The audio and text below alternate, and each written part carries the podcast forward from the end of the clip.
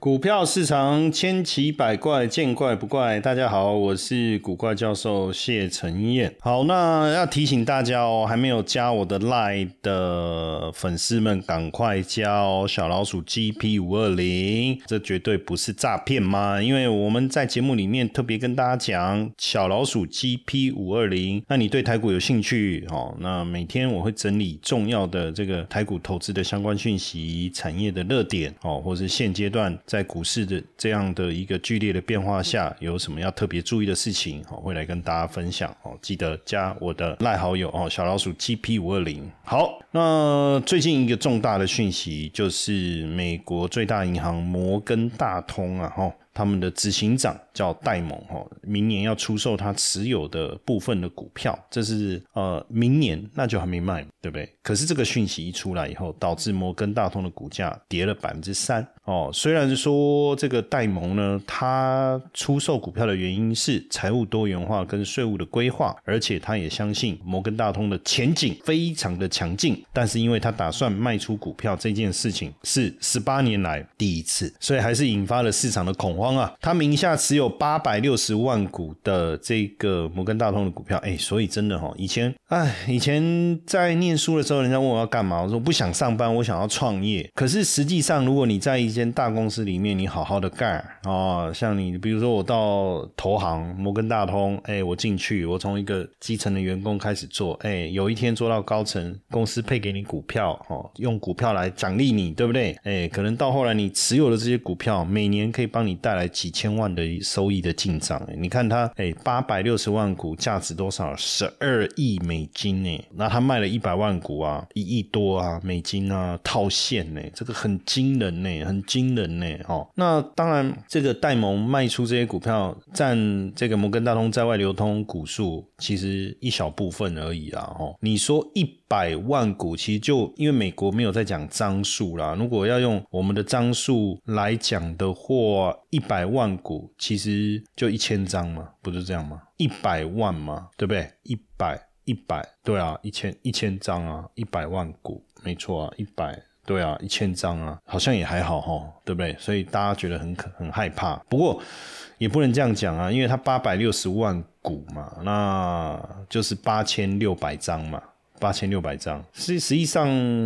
我觉得这个比重应该也还好，但是就引起市场的恐慌。那因为戴蒙是说话很有分量的美国企业领袖之一啊，他带领摩根大通度过二零零八年的金融危机，而且也在今年救援第一共和银行就 First Republic Bank 哈，那也协助平息几家地区银行倒闭所引发的动荡哦。所以这个出售持股，其实在我来看，我也可以理解。可是投资人可能就会觉得，哎，这个不好。那你都说，哎。如果他要退休了，那他以后就没有收入了，不是吗？那他卖一些股票来预预备他退休的生活，而且像他们这种已经这个有钱人哦，他过的生活本来就是非常的富足哦。那你你退休以后要维持同样的生活品质，难道不不需要钱吗？哦，但是当然，这我觉得重点还不可能不是在。他卖股票这件事，是因为他十月的时候提出一个警告，他说可能是世界几十年来最危险的时刻。那即便摩根大通的财报获利还是增长，所以可能他的谈话才是大家比较在意。但是因为摩根大通的一个下跌哦，也让美国银行、花旗还有富国银行的股价一起修正哦，一起修正。那当然，这个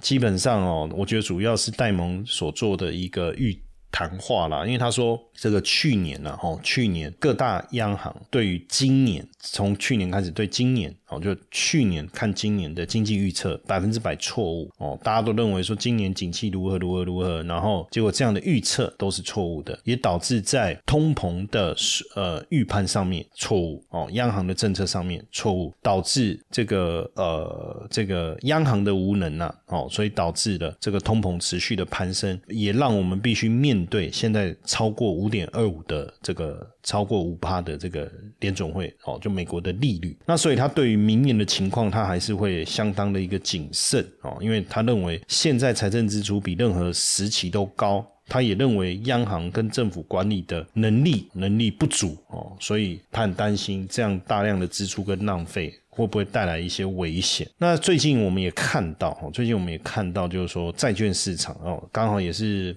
摩根大通出的一份报告，特别谈到了债券的一个变化，也就是牛市。陡峭化，哈，叫波 steepening，也就是呃 steep，就是快速的，殖利率快速的攀升，也就是当长期利率快速攀升的过程中，短期的利率没有出现什么变化，那这就从原本的这个长期、长短期的这个我们讲的这个呃，大家说的利率的一个问题，做了一个扭转嘛，哈，做了一个扭转，就是长期复利。你呃，长期减短期出现负值的这个情况哦，出现了扭转，哎，可是这样不是好事吗？可是参考过去几次的经验，像一九六九年美国的债市就出现了不寻常的熊市陡峭化，就是长期殖利率攀升的速度远快于。短期的殖利率，那目前就是出现这种奇特的现象。那一九六九年出现这个现象之后，哦，股市出现了六个月的空头走势，当然这六后面就迅速的回升了。所以他他认为，哦，就戴蒙认为说，现在的情况跟一九七零年当时很像，支出跟浪费都非常的多，然后也导致了这个长天期债券殖利率哦突然之间这个快速的一个攀升哦。那过去五十年发生过十二次哦，包含。这一次的话就十二次哦，有四次是发生在一九八零到一九八一哦，一九八零到一九八一。那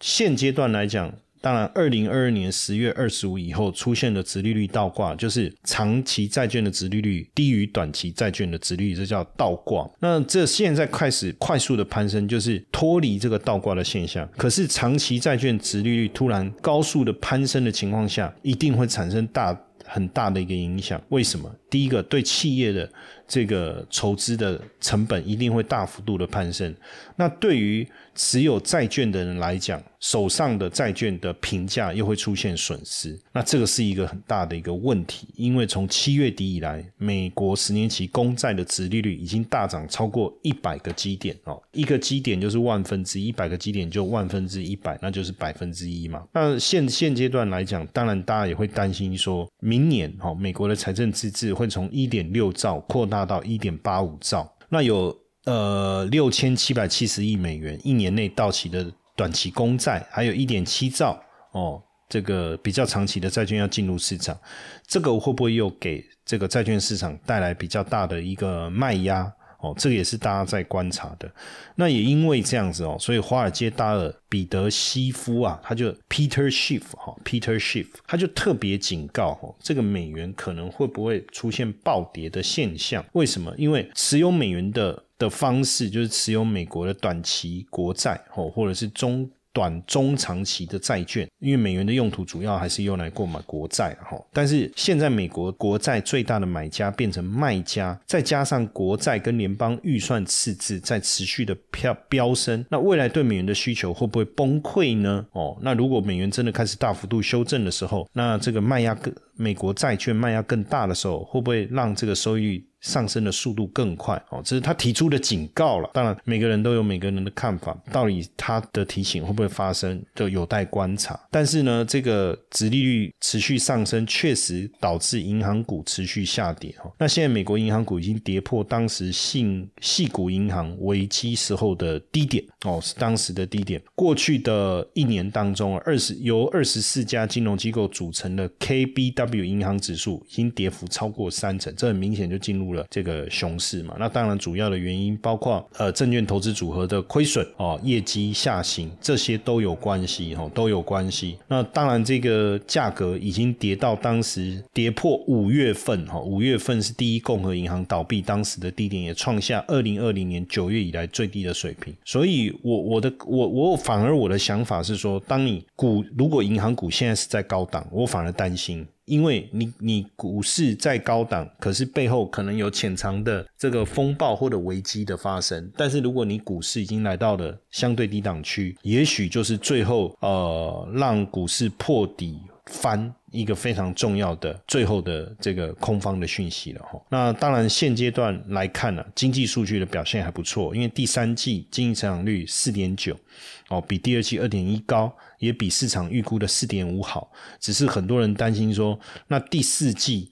还能有这么好的是的这个经济成长率吗？吼，当然我们有待观察。不过我们来看一下最近整个财报公布的一个情况了哈。那当然，苹果呃针对这个这个呃即将问就是搭载这个 M 三晶片的 Mac 电脑哈也。发表了这个新品的一个发表，然后这个特别注意一下哈，接下来是十一月二号是 FOMC 的会议哈，F FOMC 的会议，那为升息的可能性我觉得是不高，但重点是它的谈话哦，到底未来呃要注意什么样的风险，他们的利率会有什么样的一个政策，这可能是我们。真的真正要去关注的一个部分哈，不过最近确实整个汽车产业的业绩并不理想哦，并不理想，受到这个美国汽车工人工会 UAW 哦的罢工的影响，目前整个。呃，协呃，跟工会是已经达成协议了，对不对？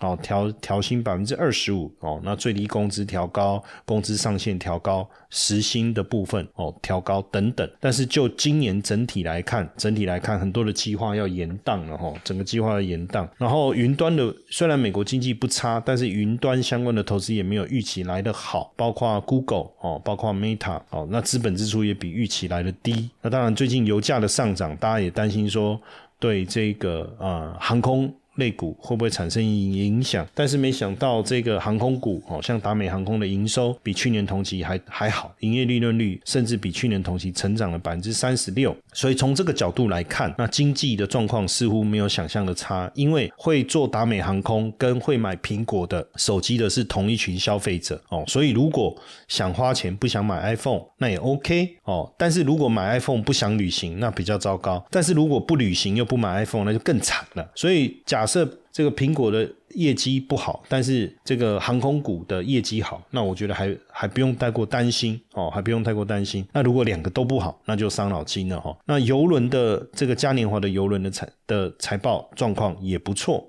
哦，那摩根大通也调高年度利差收入的这个展望，所以整体来讲，哦，整体来讲，从这个美国最近超级财报周所公布的数字来看，并没有想象来的令人担心哦，令人担心。所以这也是为什么最近陆续财报公布以后，美股的原本下跌的态势稍微稳定下来。那洛克希德马丁营收成长哦，也是因为近期这个国防预算持续调高的一个结果，但这个。部分能不能持续？确实哈，确实也有待观察。那像特斯拉交车有成长，可是营业率下滑，也导致它的股价持续的修正，持续的修正。那虽然大家认为说电动车会取代燃油车，可是以目前成长的力道开始减弱来讲，似乎也让特斯拉遇到了瓶颈哦，也让特斯拉遇到了瓶颈。所以从回到整个美国民众的生活面来看的话，哈，有三分之二的美国家庭支出比前一年增加。当然，主要的原因还是在于通膨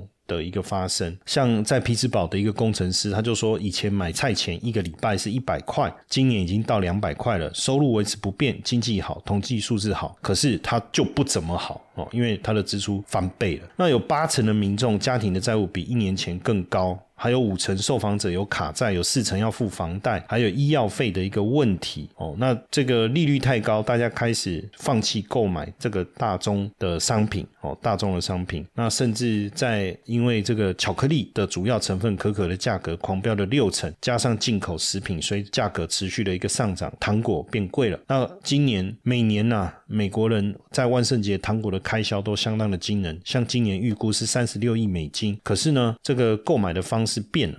那这个一袋二十四美元的这种抗过敏的有机糖果，大家就不买了，那就是买这种便宜的传统糖果，然后在 no tree no tree no tree 啊，是不是还是怎么样？就是不给糖就捣蛋嘛，吼，那就限制这个每个孩子只能拿一块糖，哦，只能拿一块糖，就变这样了，吼。那不过我们也可以去观察，就是说，呃，薯条，哦，薯条为什么要来讲薯条？哦，因为我刚才前面讲到说财报其实没有那么差，那这个可可的价格上涨，对不对？让这个万圣节大家发糖果变得比较小气，可是真正代表整个景景气的状况吗？有没有比较？更好的指标来做一个观察。那因为麦当劳带起的薯条快餐文化，已经变成是多数美国人的消费习惯，所以很多经济学家会用薯条来去衡量美国经济健康的状况。那或是看这个美国冷冻薯条供应商兰威斯顿哦，它的这个这个这个业绩来看，那在通膨跟经济衰退的背景之下，一个薯条指标怎么去反映？那基本上在美。美国美国人是出名爱吃薯条，麦当劳、肯德基、汉堡王这些，那这店里面都有卖薯条，对不对？都有卖薯条。那基本上点完主餐以后，就加购薯条。的这个比率叫做薯条指标，但目前来看，哦，薯条的加购率还是维持成长，那也反映了目前整体的经济的状况，并不是大家想象的那么差。一方面，因为素食文化在美国普遍嘛，那素食在美国是相对便宜的饮食选择，所以在财务吃紧的时候，大家可能会比较倾向于吃这个素食，就是我们讲到麦当劳这一类的。那所以呢，这个素食的薯条的加购率。哦，薯条的加购率哦，就可以看得出来这个景气的一个状况哦。那所以你看哦，如果大家还是愿意加点薯条的话，就好，就是犒赏自己嘛，哦，犒赏自己。那我们从兰威斯顿哦的销售的情况来看，销售额飙升了百分之四十八哦。利润也翻倍，所以看来啊，大家所担心的经济反转的状况，可能还没有真正的出现。那只是不过，不过哦，不过麦当劳的执行长有讲啊，说加点薯条的客户确实开始有在变少，轻微的走低了哦，轻微的走低，然后而且持续减少当中。那这个部分会不会恶化？然后导致整个经济正式的反转向下，这个也是未来我们要观察的一个重点哈。好，那当然未来持续帮大家追踪，甚至呃美国经济环境的变化会台对台股产生什么样的影响哦？这个在我的这个赖当中也会来提醒大家，所以。如果你还没有加入我的赖好友哦，记得是赶快去这个搜寻小老鼠 GP 五二零，就是在赖好友那个地方搜寻小老鼠 GP 五二零，好找到谢承彦古怪教授，把我呃加入哦，加入这个我们的赖好友。那每天呢，我们会针对金融市场重要的讯息来提醒大家。对台股有兴趣的粉丝们哦，记得加入我的赖好友小老鼠 GP 五二零，小老鼠 GP 五二零，同时记得把我的赖分享出去，然后呢，再输入关键字五二七七，我爱拐拐，就我爱古怪教授的五二七七，我爱拐拐，七字念拐了哈。我们还准备了一份神秘好礼要送给大家，记得赶快加赖，同时分享，然后输入五二七七。